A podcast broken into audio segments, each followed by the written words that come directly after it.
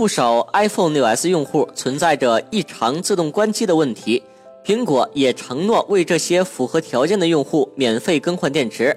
昨天有朋友让我帮忙预约一下更换苹果 6s 的电池，在挨个看遍北京所有的直营店后，发现竟然没有一家店可以更换，原因是近日预约已满。在网上查了一下，很多人都遇到了预约难、换机难的问题。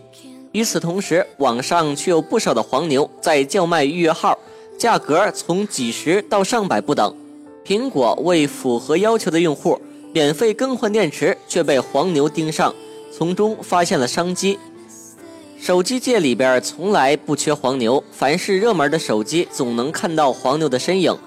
苹果、小米、华为都曾有过黄牛加价、扰乱市场的历史。除了 iPhone 5S 大陆同步发售以外，iPhone 四、iPhone 4S、iPhone 五刚上市的时候，均能卖出超过万元的高价。黄牛的存在原因之一就是资源不足。今年 iPhone 7 Plus 发布的时候，亮黑色由于产能不足、货源较少，又让黄牛们赚了一笔。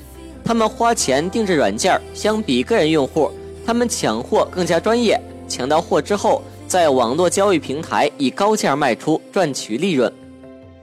再来看近日的 iPhone 6s 换电池的计划，不少人在网上预约失败，于是只能在直营店里边排队。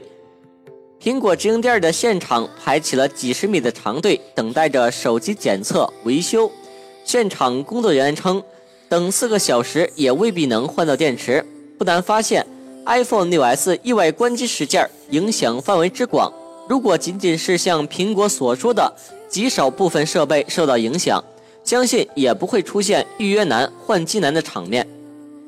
有的人愿意花钱，有的人愿意花时间，这在一定程度上也说明了黄牛存在的合理性。我想说的是，电池问题本来是苹果自身的责任，现在却因为服务不完善，导致许多消费者难以更换，被黄牛钻了空子。不得不说，苹果在这件事的处理上出现了太多的疏忽和漏洞。